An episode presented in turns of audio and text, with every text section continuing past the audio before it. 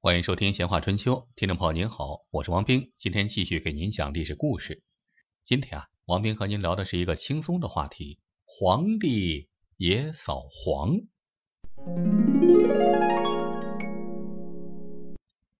这说起来，可能很多人不知道，即便是在妓女合法化的古代，也对妓女有着诸多的限制，并且出现过多次由统治者主导的扫黄行动。哎，皇帝也扫黄，比如每个朝代都明文禁止，禁止什么呢？逼良为娼啊，这肯定得禁止。人家好好的一良家闺女，你把人家给弄到妓院去，去干那事儿，能行吗？哎，如果逮着了，那肯定要打。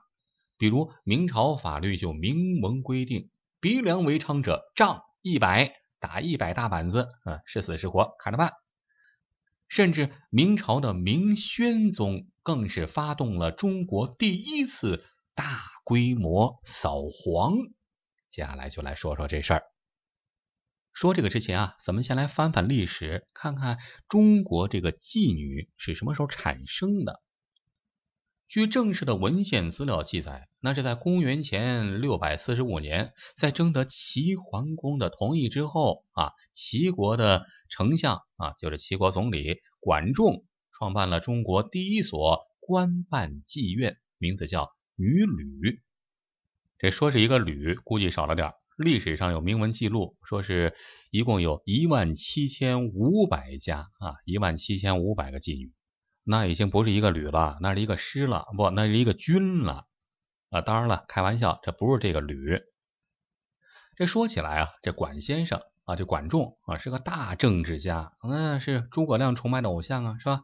管仲是个大政治家，那人家开创国家妓院，创天下之先河，那不是为了呃自己的幸福，是吧？当然了，也不是为了异想天开，那肯定有别的目的。什么目的啊？首先，政治目的。其次，经济目的，政治目的，什么叫政治目的？这当时这齐国呀，男的多，女的少，这好多男的娶不了媳妇儿。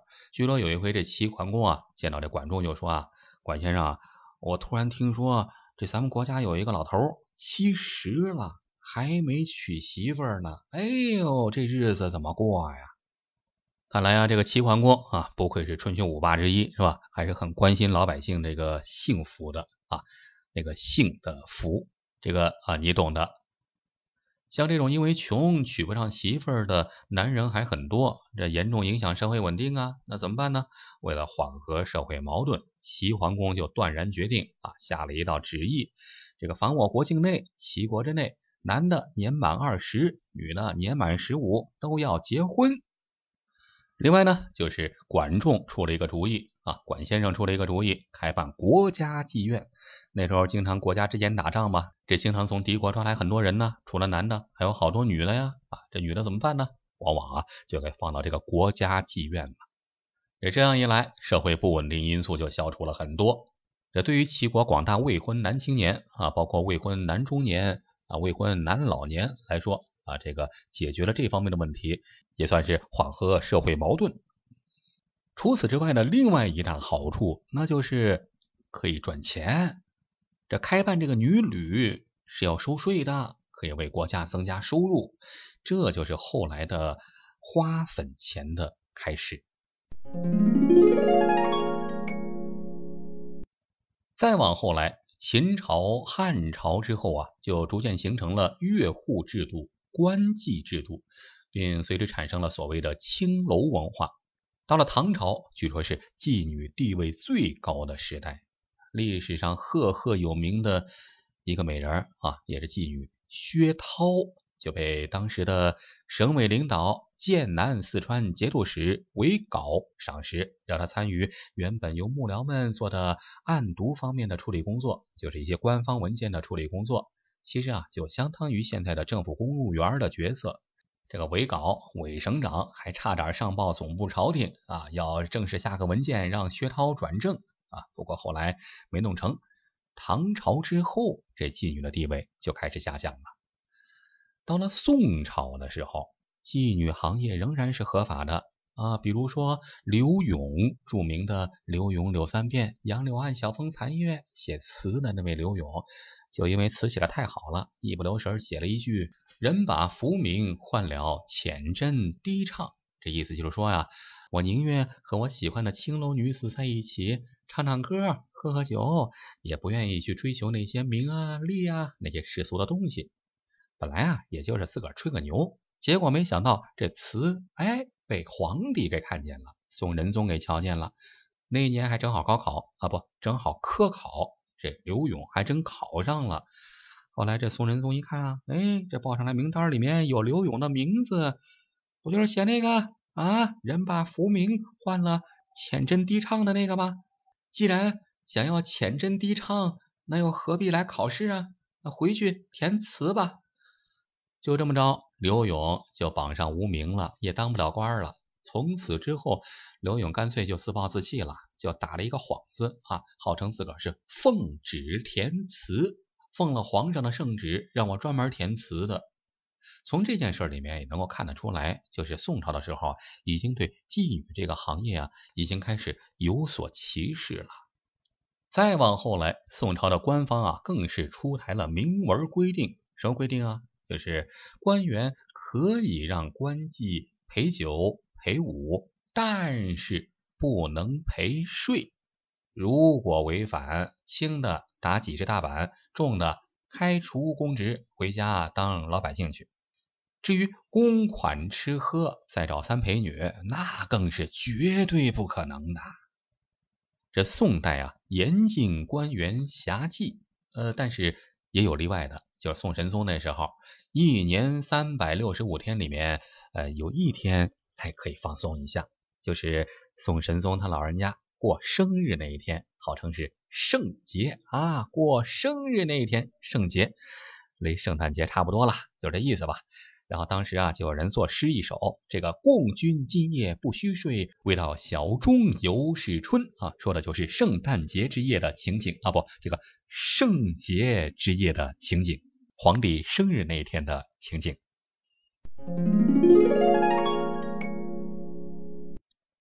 再往后来，到了明朝，这明朝从明初到明朝中期，这妓女行业是非常发达，很多达官贵人是压根儿不问朝政国事啊，是沉浸于歌舞升平、灯红酒绿之中。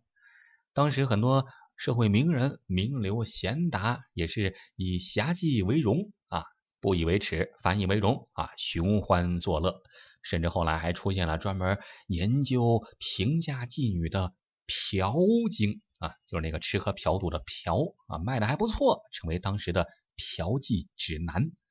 当时的妓女啊，那是遍布天下，据说在大城市有好几千，就是穷乡僻壤也不少。到了明宣德四年，也就是公元一四二九年，三十岁的皇帝明宣宗朱瞻基终于受够了。你们搞得太过分了，嫖妓不是这个嫖法啊，明目张胆，成何体统？国家官员都是这样，那会行？这位明宣宗朱瞻基啊，是朱元璋的重孙子，就是朱元璋的儿子明成祖朱棣的孙子。历史上一致公认是一位能文能武的明君，把国家建设搞得不错，确实挺好，也是一位贤明君主。不过在下面啊，也有一些别的说法，比如说他喜欢斗蛐蛐啊，民间就给他起外号叫蛐蛐皇帝。哎，我说这起外号这人有点损啊，叫什么蛐蛐皇帝？人家这皇帝怎么着？皇帝也是人呢，是人都会有点爱好，是不是？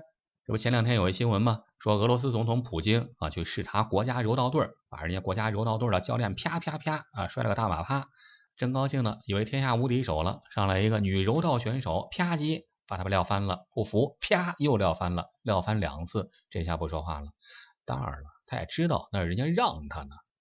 这说明你不管是皇帝也好，总统也好，那这一人之下，万人之上，哪怕是没人之下，你在亿万人之上，那。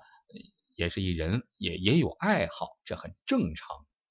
关于这明宣宗啊，还有一段传说啊，还有一笑话特别好玩，跟您说说。据说有一回啊，这明宣宗啊就把太医院的太医给叫来了，神神秘秘的问：“你们家有没有那个那个那种医学方面的书啊？”这太医不明白呀，嗯，这这皇上您说哪种啊？啊，我们家这医学方面的书太多了，您要哪种？内科、外科、妇科、儿科？啊，不不不，我不要那个，我要那个是房中术，你得明白。啊，什么什么什么房中术？这这太医一听不干了，不是我们家没有这个，那我们家我们家是医学世家，怎么会有那种东西啊？正儿八经的医书有，那种东西没有。这一下把明玄宗给臊的满脸通红，太没面子了。一气之下，干脆直接把这太医给关到大牢里去了。这太医家里人就急啊，怎么回事啊？好好的，怎么被皇帝给关起来了？就打听，好不容易打听这原因，想乐又不敢，这想求皇上放人吗？皇上正在气头上呢，那等吧。等到后来还好，没关多久给放了。这是明玄宗的一段译文趣事啊，这说起来挺好玩的，也是一人嘛，是不是？是人都有特点，是人都有爱好，是人也都有缺点，是人都有看不惯的东西。比如就是这个黄赌毒的这个黄，明宣宗朱瞻基就太看不惯了，主要是你们搞得太过分了，当官的当官的嫖啊，你们是政府公务员嘛，怎么能这样呢？这明玄宗心里就不干了。不行，我要扫黄啊！这是我替他说的。所以啊，这史书中就有这么一段记载，说朱同志啊，这个朱瞻基当皇帝的时候，国家政纲松弛，就是政府工作涣散，官员日益腐败淫逸，终日纸醉金迷，纵情享乐。终于在登基第四年，朱同志朱瞻基终于受不了了。终于无法忍受满朝文武官员的生活作风日益败坏，于是就愤然决定，决定什么呢？决定在全国裁汰官妓啊，淘汰官妓，严肃法纪，以阻止帝国官员们沉溺于腐朽荒淫的私生活。于是，中国历史上有史以来第一次规模巨大的扫黄行动就这样轰轰烈烈的展开了。这老朱发动的这个行动，绝对是中国第一次大规模的扫黄。他下令查封了北京和其他大城市的大批妓院，废除了原有的官妓制度，严禁官员携妓宿娼啊，不许在那儿嫖妓，更不许过夜。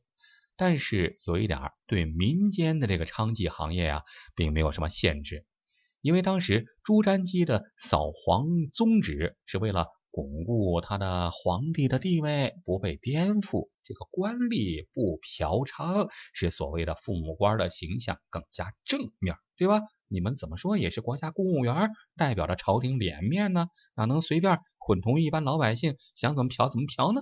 啊！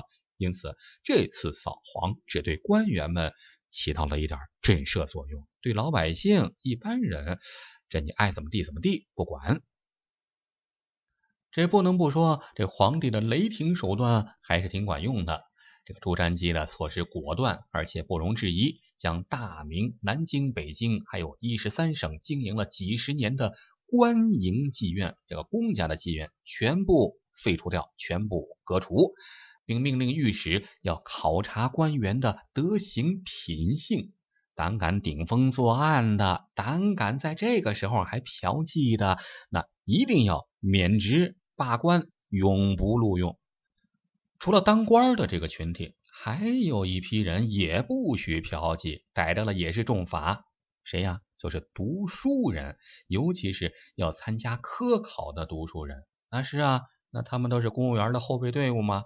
如果是读书人嫖妓，那也得受处罚。最严重的就是不许参加高考了啊，不，不许参加以后的科考了。这么一来，对于明朝建国以来就非常繁荣兴盛的国营妓院酒楼来说，那无疑是灾难性的后果。其后不久，那曾经是规模华丽一时的官方妓院，啊，基本上都拆完了。歌舞楼台化作废墟一片，但是对于文武百官来说，紧张的气氛那确实挺紧张啊。不过只是暂时的，虽然官方妓院、国营妓院被取缔了，官员也不敢在光天化日之下出入妓院了，但是也有法子呀，上有政策，下有对策。